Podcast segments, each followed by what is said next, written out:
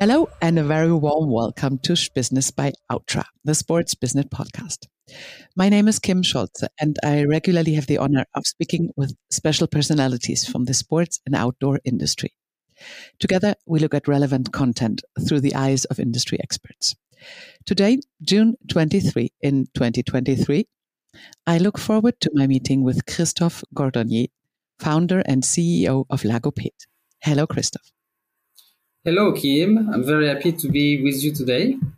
Me too. Thanks, thanks for the invitation. Yeah, we'll see where we get. And it's really great to have you here. So, our partner for business is Outtra, digital ecosystem for the outdoor bike and sports industry. Christoph, the people we invite stand out because they have a special charisma for the industry. They are, so you are, either very innovative or different thinkings, particularly motivating or and impressive by the view of things. You are described as a super creative financial engineer, and together with your partners, Julien Désécures, who is an engineer, and Pierre Derieux, who is a strategic consultant, you founded Lagoped. In uh, the passion and in everything you stand for for your brand, it's overwhelming. So, um, to start for our podcast and for the listeners and viewers, it would be great if you have some words on yourself, on your personality, what makes you tick. Who are you, Christophe? Thanks, Kim, for the introduction. I hope I will not be uh, too too much disappointing in terms of uh, the, the, outstanding people you are usually uh, too humble as always. you are usually receiving and interviewing. So yes, thanks for the intro. Uh, so I'm Christophe. I'm based in Paris. Uh, I have a family of uh, four kids. I love mountains, and that's what uh, uh, drove me, uh, led me to to set up to launch the Lagoped project in 2017. and basically, yes, I worked for 20 years in financial markets in uh, in banks and asset management, so very far away from textile. Uh, but not that far away, in fact, because uh, there's a link between the Lagoped adventure, beside, of course, the, the passion for mountaineering. Uh, and the link is, um, is about commodities. So I was uh, really working uh, for 20 years in the commodity sector, which is of course extra- about extraction, extracting uh, things from uh, from the earth and transforming it into what we are using uh, on an everyday basis. And that gave me that uh, sensitivity to uh, yes to the extraction and uh, the risks and the damages that it cost to the environment. So that's the link with the the adventure when it all started in 2018 with the first the first sales of our first jacket and pant, and uh, here we are today. Not too, not too fast, not too fast. so seeing it personality-wise, creative um, finance engineer. That's what you said in our pub calls and how I met you first. So seeing um, Lagoped as a journey, you said you started 2017, and maybe before we deep dive into the journey, um, just tell us what Lagoped is. Give it a short description on facts and figures for those who are based in other countries or in other sectors which do not know what Lagoped is? A short, brief description. Yeah, sorry. So Lagoped is uh, designing and uh, manufacturing uh, uh outdoor garments, uh, basically for all uh, the year outdoor activities, from winter to summer, climbing, alpinism, skiing, and so on. And there are two very big pillars in the in the company. Uh, the way we manufacture uh, is really driven by two two main uh, aspects. First, we only use recycled fabric, so the idea is not to use uh, extracted new resources to, to make uh, our own garments. And the second one is that we only manufacture and source, so not only the manufacturing, but also the sourcing only in the European Union from the from the thread to the garment. So all the value chain is in the European Union, involving a lot of countries. Okay, thank you. And for fact and figure based, how many customers do you serve and where's your turn over sharing knowledge, what you want to share to public? Yeah. So we, we distribute through wholesalers that are mainly based for the moment, but that will change in the future, mainly based in uh, France, Belgium, and Switzerland. So the, the French speaking part of uh, Europe. So the next step is to go to the non French speaking part of Europe and uh, we have uh, like 60 doors, around 60 doors distributing us on these markets uh, through wholesale. And then we have, of course, our online sales. And interestingly, we developed uh, right from the beginning uh, another distribution channel, which is we we provide garments for groups and corporates, so they can be ski clubs in Germany, for instance, that we already equipped in the past, or ski clubs in Belgium, of course, mountain guides uh, bureau in the in the Alps, but also companies like uh, not uh, at all involved in tourism, but they they like our approach either from an environmental standpoint or from the social standpoint. And we provide uh, the garments for them, and uh, of course we put their logo beside our logo and they can uh, they share that garments with their or they offer them to, to their employees and and that helps them to promote uh, the values of Lagoped, which they share, of course. We come back later to the values of Lagoped. Let's start where you started. So, 2017, I see Christoph working in a bank and deciding to change his life. Exactly. So he, I wanted to do that uh, for a long time already. So I was just looking for the right uh, project and uh, and uh, to have the courage uh, of doing it uh, to make the move. And and it's all about meeting people in the end. So I met one person, a Dutch guy in in Switzerland at the climbing gym, indoor gym and he was a bit in, in the textile and trying to find projects there. So that's where it all started, just discussing and meeting people. And after a few months, I realized that that was a, there was an angle. There was something to be done in that sector. So that's why I, I started working uh, only, only in the project. So, and um, seeing the journey now, some years later, the where did you start from? In uh, the first launch was 2018, correct? Exactly. How big was your collection by that time?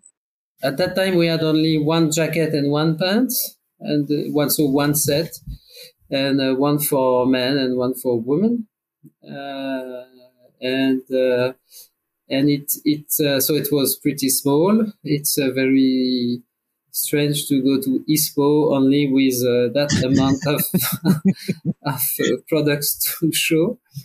So the, the, the booth was rather small, uh, or, but it was already too big for the collection. Uh, but anyway, it, uh, it was just to start and also to find uh, production manufacturers because for a project like that, you need to convince people to follow you in the adventure. Uh, so you need to find other uh, adventurous people, uh, suppliers, manufacturers who are ready to to go to on that crazy journey. Before coming to the crazy journey parts, how big is your collection now? So today we have uh, 65 uh, different products in our collections. So that's uh, that's a big expansion in just five years it's a lot of work of the product development uh, to make sure that all your products are very fine and uh, well well accomplished and well developed, well designed, the colors. So it's yes, it was a big big effort to develop the collection. It's not finished, but what we like in the product development, what I like also is uh, as we have timeless collections, so we spend time on developing products, testing and so on, but then we keep them for forever. So, so it's not a work that, that has to be done again and people can enjoy. So the products we launched five years ago, so we're not that old for the moment, but are still, uh, still on the shelves. So it's uh, also a sustainable way of doing things and it's uh, very rewarding because when you spend time developing a product changing it every six months or every year is a bit uh, frustrating. And then that also reflects already your values, correct? Yes, exactly. Yeah, yeah, the, yeah. The sustainability does not to change all the time, and uh, so and if um, yes, if as a product developer, the people developing products within Lagoped, so they're happy. They know their work for years, not just for months or just for one season. And um, when you were describing Lagoped, you said the values. Is there something more you want to share before we deep dive into the journey you made with Lagoped over the years? Yeah, of course. So the values are, are the same values as uh, the outdoor values, in fact. Uh, so they might be shared by a lot of people. Uh, so the, the first one is uh, the, the freedom. Uh, the, that's the main first value of the company. So we decide which route we want to take uh, for the journey. Exactly like in the mountain, you can go, if you look at the mountain, you can go wherever you want. And there's no uh, limitation. So it's just uh, when you choose your route then you, you, you need to be prepared for it. and, and there is no, in mountains especially, and in alpinism, there is no turning back. You know, there's always a point in the climbing where you know it's, you need to go to the top. You will not be able to go down because you don't have any enough equipment to go down. So the only way is up. So that's what I mean by the, the freedom to choose. And that's uh, related. And the fact that you cannot turn back is the second uh, value of uh, Lagoped is the commitment. So we are really accountable for what we do. Uh, and that's why we do it in the European Union because that's the only way we found uh, reasonable for us to be accountable for, for what we do. So we don't hide uh, somewhere. We are, and what I mean uh, when I mean uh, commitment, committed, and accountable means we can be uh, sued for what we do if we do things wrong. So that gives us a lot of comfort in being able to say what we do, to be transparent, uh, because people can easily check and uh, and we can be blamed uh, for what we do, but not only on social networks, but also in front of court with the judge. So that's what I mean by the commitment, which is a very strong value in mountaineering. Uh, so not no turning back, and you you take responsibility for what you do. And the last one is sharing. And again, that's why we do it with uh, the way we do it. So using recycled fabric in the European Union is that we, f- we share the value of what we do with all the, all the value we, we share all the value with all the chain of the, all the supply chain, the manufacturing chain. So of course, prices are not the same in Europe. There's a reason for that because uh, behind there are uh, social and environmental rules, regulations, and uh, there's a way of uh, living. Uh, so it's it's it's an overall. so that's why we we have that sharing. So just like in the mountaineering, where you share the responsibility with the your rope partner, you are buying that same rope. If one falls, the other one will fall. So there's a, a clear re- relationship and interdependence uh, we share the risk together and we, we take the fruit out of it. So these are the three values of Lagoped. And combining what I knew before we met first time and now with your values, the most overwhelming thing was your authenticity paired with what you think in digitalization and the use of data. Yes, well, on the you want me to speak about data now? Yes, please. Of course. this was this was such an experience thing where you, the office is in your background right now. So for those listeners who also see our picture, you they will see how you work, and this is the combination super professional and high educated financial engineer, as you were saying, plus data management for an outdoor brand, starting with one one on men and women. So the journey is super impressive, and um, yeah, drive us through. Yeah, uh, thanks, Kim, for the, the compliment. uh, yes, the data is, uh, is, is, well. When we speak about data, it means a lot of uh, different things, but a brand is a lot of data. uh, that you need to manage uh, correctly. So all opti- and there is a lot of optimization to be made in the way you manage your stocks. Uh, you mutualize uh, your um, your uh, fabrics, uh, your trims. so there are a lot of optimization on that field.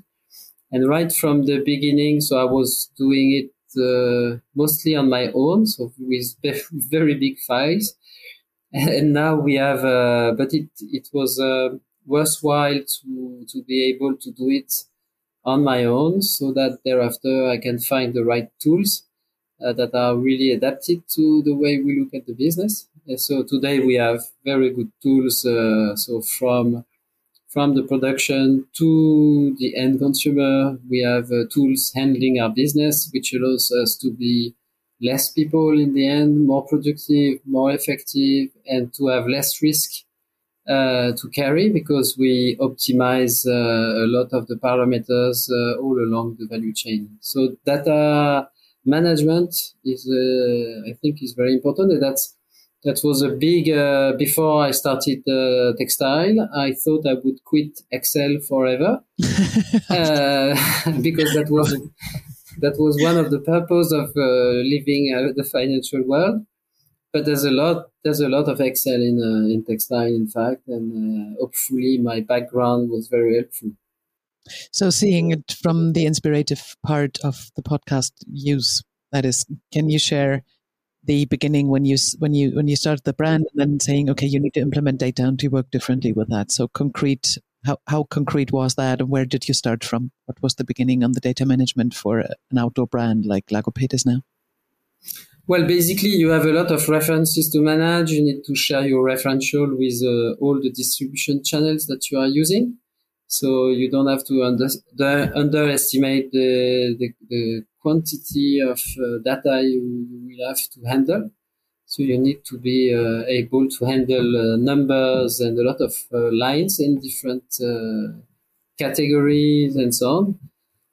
And pre- mainly that's uh, we it, what we do is even a bit more complex than maybe traditional brands because as we have timeless pro- as we have timeless products, uh, it's easier, in fact, and you can easily understand it's easier to have one collection than for one season. Then you stop the collection, you start a new one. Uh, you have a blank sheet to, to some extent and you start over all the time, uh, which is not very sustainable for the environment, but it's easier to implement financially and in terms of data management. When you carry on timeless products on all your collection, well, that's not the way it is organized first. And second, uh, so you just need to be um, to have a clear view on your stocks, on your future orders for wholesalers, on your projection for sales, so that you don't produce too much. You produce exactly what you need uh, according to your. So there's a much more work to be done when you work the way we do. Uh, than traditionally with season and more fashion style of uh, handling textile uh, textile business. So to bring it to a point when when I was um, surprised is that your main work as founder and CEO is not happening on uh, research for where are the market developing in terms of styles, colors, etc. But you, you put yourself focus on the data management, correct? Well, that was the at the end of the day, and the brand Lagoped and all the brands are all about product, style, uh, fit and color. So anyway, that's really the, the center of your proposal to customers. So that's where I've put most of the effort. I would say the data side is more a tool, uh, and that allows you to optimize and navigate for the first years in a very tense and tight uh, resources uh, uh, business because you have low resources. You need to be very accurate on what you do. Uh, because your as your resources are very scarce, uh, you need really to optimize the way you, you use them. They are always scarce resources, but they are particularly scarce at the beginning uh, when you launch a company. And sharing what makes it so special, how you look at the things you work with, it is also a yeah, you named it as a cash creativity. So combining the data management with your cash flow and what you do as a small brand, can you give us a journey on that? Because that is something what makes Lagoped in a different um, position, of course, in the country you mentioned, but also in the management of the full year and then putting it to seasons. So ca- your cash creativity as a first, as a, what do you think? What um, people want to know on your cash creativity? Yeah, there's no no big magic. Huh? I'm not a genius. it's very easy to understand. But basically, right from the beginning, you know, we, we, do the same color for men and women. So it's not a, a super genius idea. Uh, but that's something that uh, is not really done in uh, the textile industry. So I would say it's maybe a bit innovative, but it's, there's no genius in that. So that allows us to mutualize everything we do between, uh, for fabric production. So that allows us to have less MOQ. Um, I mean, the same MOQ, but we can fill the MOQ easier. We can, we have less uh, leftover at the end of the season. And as we have timeless products, we have in fact no leftover because we exhaust all our fabric production. And if we want to stop one color, for instance, we just do the last meters, the jackets we can do, and then we stop that color. So there's no, it's very, uh, very efficient and effective, not only for environment, but uh, for your cash management and your uh, I mean, your business at the end of the day. So it's really a way of decreasing the risk. So you can do, decrease the risk uh, and at the same time decrease your uh, environmental impact. So it's clearly, basically, it helps us uh, to bear less risk. Commercial Outtra, a digital tool for the outdoor bike and sports industry. What it is? Through data exchange and data analysis, Outtra enables a highly effective sales flow in retail. With Outtra, consumers can see directly on a brand's website in which stores a product is available. They can make reservations and pick up the product. They can research for alternatives and make appointments with the brand retail partners. Partners such as Deuter, Ortovox, Atomic, Bergans, Sport 2000, Bächli, Sportler, Sportschuster and Globetrotter are working together in the Outtra data system to create a new customer journey. Outtra has become one of the most important players in the outdoor cycling and sports industry. So take the logical step and join. Contact and information at outtra.com with a double T. Commercial over. Exactly when we started the session right now, it was on humbleness. and of course, your background working as a bank authority um, made you also setting up the brand in a different way. And when we talked about cash, cash sorry, cash creativity and data management, that is one pillar of the Lagoped let's call it success or also risk management and seeing you said the five years of um, getting budgets ready working together with suppliers um, using supply chain data etc brings all to one point, which is of course not always easy in the markets as a, as a brand like you are. But you also said that there are, um, yeah, let's call it inspiring visions. How you set up the finance of Lagoped. Well, in the end, we had, uh, as I said, that you have scarce resources, so you need to be creative. You called it smart money, by the way. yeah, smart money.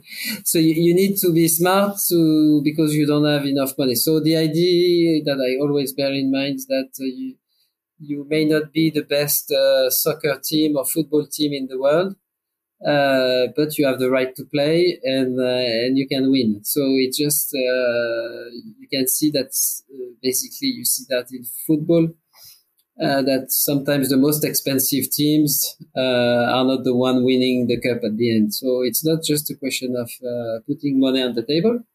It's uh, it's really finding the path, uh, finding the way. So, and in in in in that construction, you need to be to have the right team, of course, uh, with you on board, but also the right again, it's uh, an ecosystem in the end. So you need to have the right suppliers, the right manufacturers, the right products, the right way of uh, mutualizing the the fabrics, the colors. Uh, for instance, we use a lot of uh, the fabric for of our technical jackets from Sympatex. We use this fabric also for our fleece, you know, to make like shoulder protection.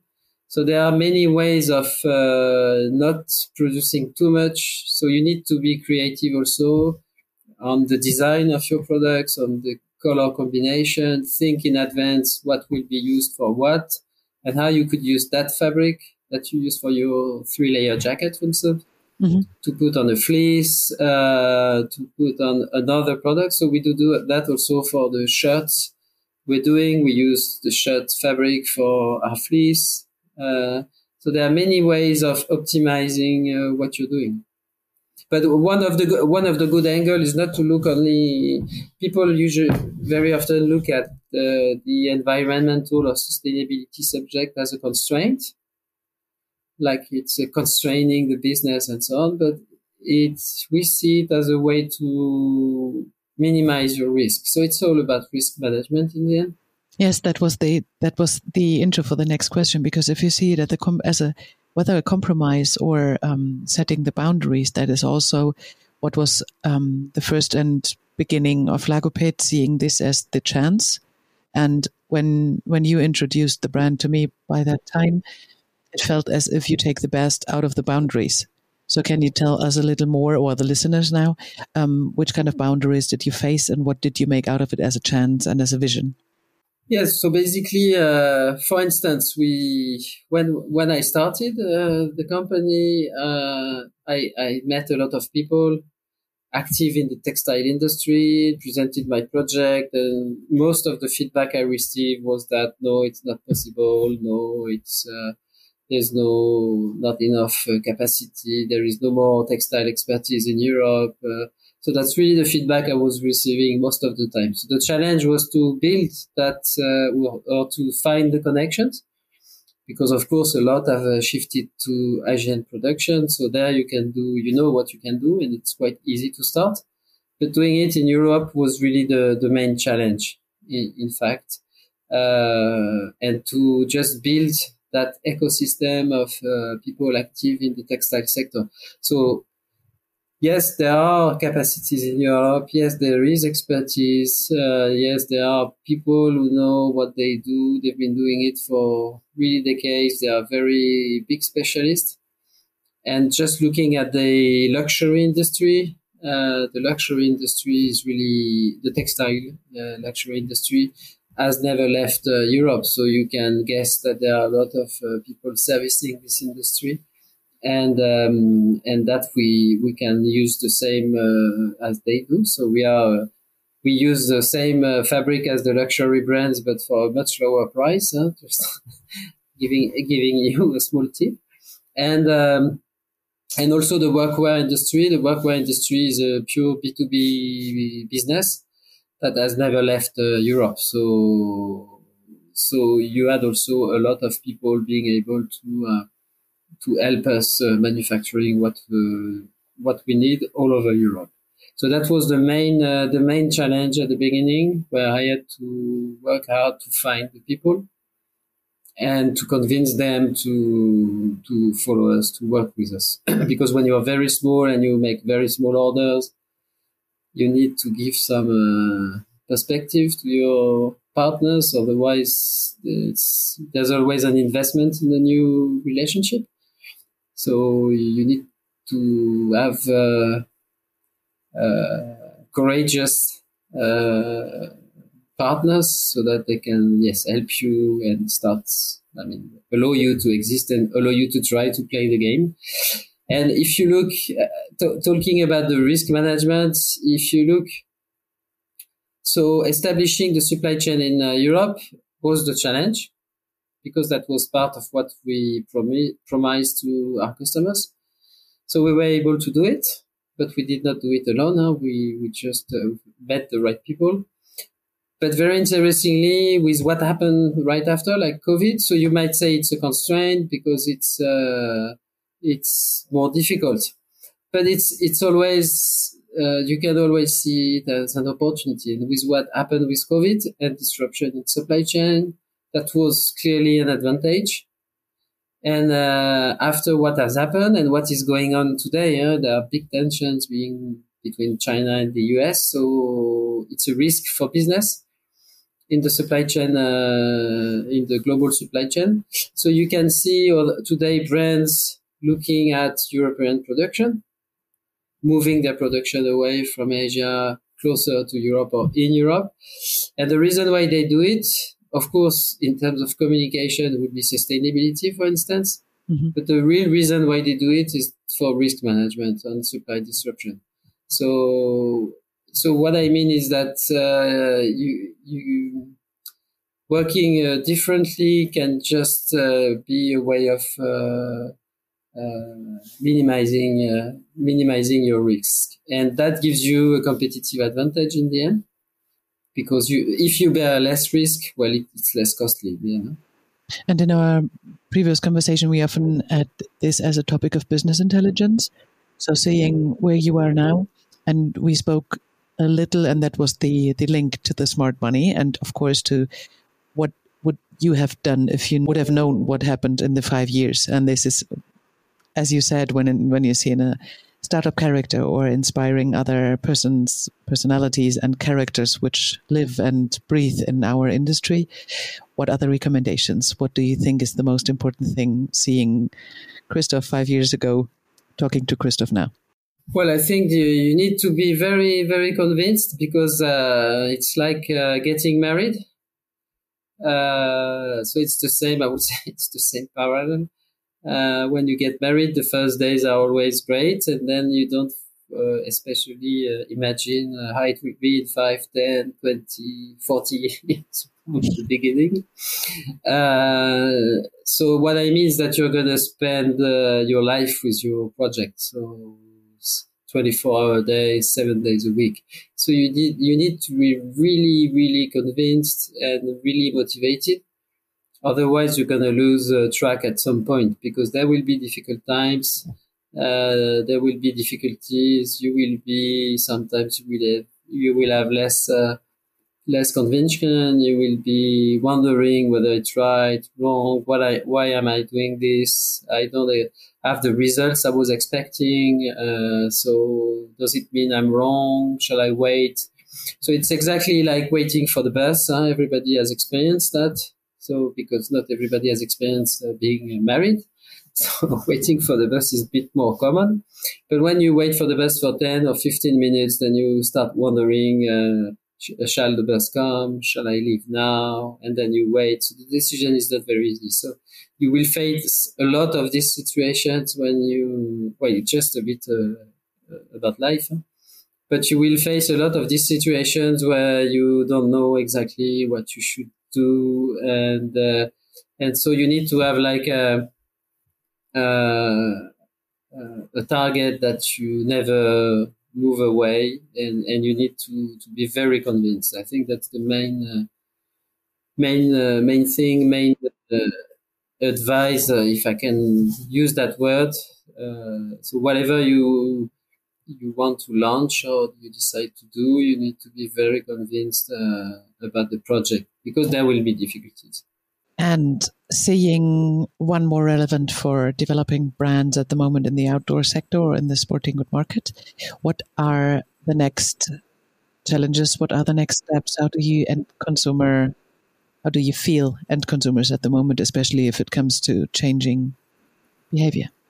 Well, I think there's I mean, the, there's a very big growing uh, knowledge and uh, concern about the in the cons- in the market and with consumers for how they consume, what they consume, what information do they have, um, and and I think it's very growing uh, more and more. Uh, and it's really accelerating. The good news, it's accelerating. The bad news is that there is a reason why it is accelerating. It's because the situation is uh, worsening every day. So that's not uh, very good news, but at least, at least people are more and more concerned about that. And I think there's another interesting trend beside environment is the social part of, uh, of the impact that we have. So if you look at, of course, the news every day, you see that uh, the two big subjects are environment, of course, and the other one is uh, the, the flow of uh, migrants, the migration flows. And uh, so that brings you to the social question, of course. Uh, and and people are getting more and more aware of uh, what's going on, that what we do has an impact environmentally or socially. So the more people will be aware, consumers, citizens will be aware of uh, just understanding we always have an impact when we make a decision. It's more thereafter to say, okay, how can I um, at least monitor that impact and then uh, eventually reduce it? Exactly. Yeah seeing um, some bits and pieces which are um, already mentioned from your side, but uh, driving towards the end of the podcast session, there are some quick questions, so spontaneous answers um, from the heart, from your authenticity. If you are ready, they are always on like the subject, how could that happen to me, or in a both positive and challenging way. So if you are ready, I would love to start. It's good. Your funniest or most embarrassing business moment? Uh, super hard. you can always always skip it. You, you, you, you, should have sent me the questions in advance. of course not. uh, the funniest one or most embarrassing. Well, they are not in the textile experience. Uh, they are mostly in my previous life when I was uh, traveling. So the textile is a bit less exotic than my previous business. But the most embarrassing was when I was uh, uh going to the sauna with the client in in Russia, in the far east of Russia, and we were all naked with my colleagues. Uh, we are fully naked with your colleagues and the CFO of the company so that's the type of very embarrassing situation where you understand the culture is very different there, and uh, but you you end up in the sauna anyway.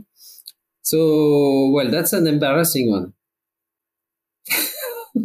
Sorry, it's not about textile. Huh? It's, different with picture compared to just audio before. Your inspirational moment. Who inspired you in a special or in a sustainable way? Who or what? Yeah, I'm wondering all the time about that because I uh, often have the question. So I have no very clear cut answer. There is one person, it's not related to textile uh, anyway. but uh, one person like Barack Obama is really someone who's, uh, I think, is has has uh, had a lot of impact on me. Uh, because he was coming, delivering a, a promise. He was so revolutionary because I mean, if you look back at uh, the U.S. history, electing uh, someone like Barack Obama was not a given, uh, frankly. And uh, he was re-elected the second time. He did a lot of things that he could do on the social aspects, environmental aspects. Uh, and he was such a great uh, speaker and such a great, I mean, so inspirational, in fact. So that kind of person is very, I think, uh, should be is not that much taken as an example in Europe. Uh, nobody is really claiming in Europe, maybe in Germany, but not in France, like the heritage of uh, uh, a, a man like this. But I think it was a great chance not only for the US but also for for Europe. So yeah, a very big inspiration on that side. Sorry about uh, I have no textile example. No, no, no. This was not the aim. This was just it's your personal show. It's not the textile show. your contribution to making the world a little better. My contribution, uh, well, it's it's uh, well, Lagoped is my contribution because the I, I I think on a very personal level we are all human beings and uh, with a lot of uh, we are not very coherent uh, animals in the end individually. And I think that's when we gather as a group that we, we become coherent, in fact. So because we establish some kind of rules or, or that we will follow thereafter. So Lagoped is uh, much more, uh, much better than I am personally.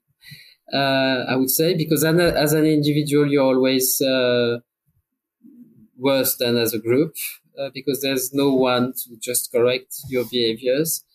Uh, so that's my yeah that's the main contribution in the end would be each time we we explain what we do to people why we don't touch nature to produce uh, the garments and so why we are we see nature uh, so not as a not as a playground or uh, a swimming pool is a playground but nature mountains is not a playground it's just an environmental space where and we are part of it. So if uh, each time we convince people, we, I mean, people tell us, oh, okay, I understand what you're saying. That's, that's our contribution. So our contribution is not selling jackets. It's more people buying the jacket or not buying the jacket, but just understanding why we do it this way. Because the way we do it this way is not uh, uh, proper to Lagoped or to mountaineering jackets, but it's a way of behaving in the end your most trusted source,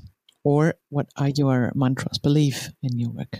Yeah, my main source. Mm-hmm. Well, I like to. I have. Uh, I print sometimes some good, uh, you know, uh, short aphorisms or short sentences from uh, uh, literature. Or, so that's my main source. Will be uh, clever people from the past, various ones who deliver a message that uh, that you can uh, just uh, print, put on your in your office, so that every day you you see the the sentence and that that that becomes an echo where you you it becomes a rule.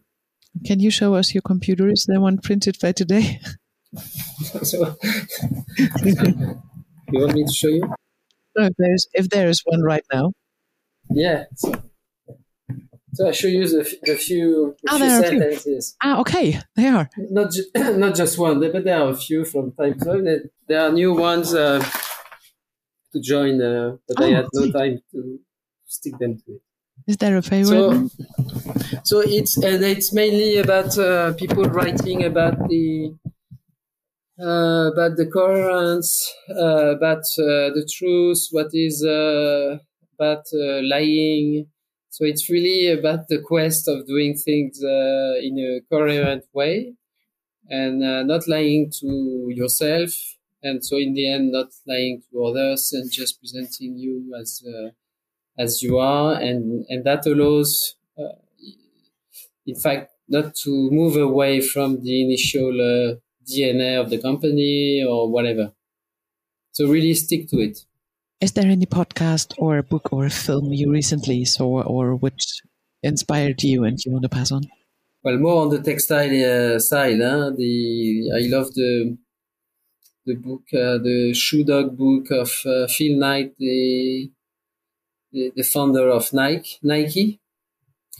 I think it's uh, everybody working in the textile industry should read uh, at least one once in his life. It's a fantastic journey, uh, very committed people, super passionate, uh, and and going to a super big success in the end. So there are a lot of uh, uh a lot of good things to yes to learn from developing for developing a business. And then you can read through the pages. It takes time. It, it takes years because usually when you look at the success uh, of people, you don't uh, really know how difficult it's been, how long it's been, and that you need, of course, to be lucky uh, in the end. So, what entrepreneurs sometimes forget, they, I, be, I mean, they present themselves as very, as a genius or very clever people, or but there are more lucky people than uh, super clever. Uh, lucky meaning uh, you be to, you need to be at the right place at the right time. and this uh, is very hard to to execute in the end. So so that's that's also why people giving it a chance uh, are the the next generation entrepreneurs because they, they might get the yes the to find a way to be at the right time and the right place. How can people get in touch with you? Uh, they can call Kim uh, day and night. I'm going to give the mobile to them, and so then Kim will type. I will do the filter. Yes, it's very fun. Is, is that okay with you? Just leave about it. no. Well, they can uh, send an email to any on the website of subject of um, Lagoped or of uh, uh, on the Instagram or Facebook, and we well, that's the best way to to get in touch with me. We are not uh, thousands of people, so it will find you. it will be quick and easy. Super good. Thank you so much for the conversation. Is there something like um yeah call out to the industry what you want to share as the last word on our session? Well, I, I think just the message, uh, yes, would be to on the marketing and communication. I think these people are, I mean, citizens deserve. It's good to make business, but it's, it's it is time to make business at a certain price or at a, at a certain cost. So there are tough decisions to be made in the near future. And I hope the industry will make these uh, tough decisions uh, to transition faster to and and to raise the profile not only of the industry but collectively of the people listening to them, consumers, citizens, so that everybody goes in the right direction and knows a bit more and is uh, uh, makes a, a, more enlightened choice. Not uh, I mean to buy, not to buy, what to buy, uh, what to repair, and so on. But I mean, it's very important that there is a collective, not only brands or outdoor industry, but a collective uh, uh, progression. Thanks for that. So we will not stop sharing thoughts and spread the word.